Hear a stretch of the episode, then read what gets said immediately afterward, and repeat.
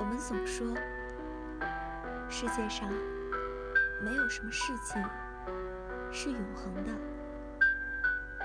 世界上也没有什么事情是不朽的。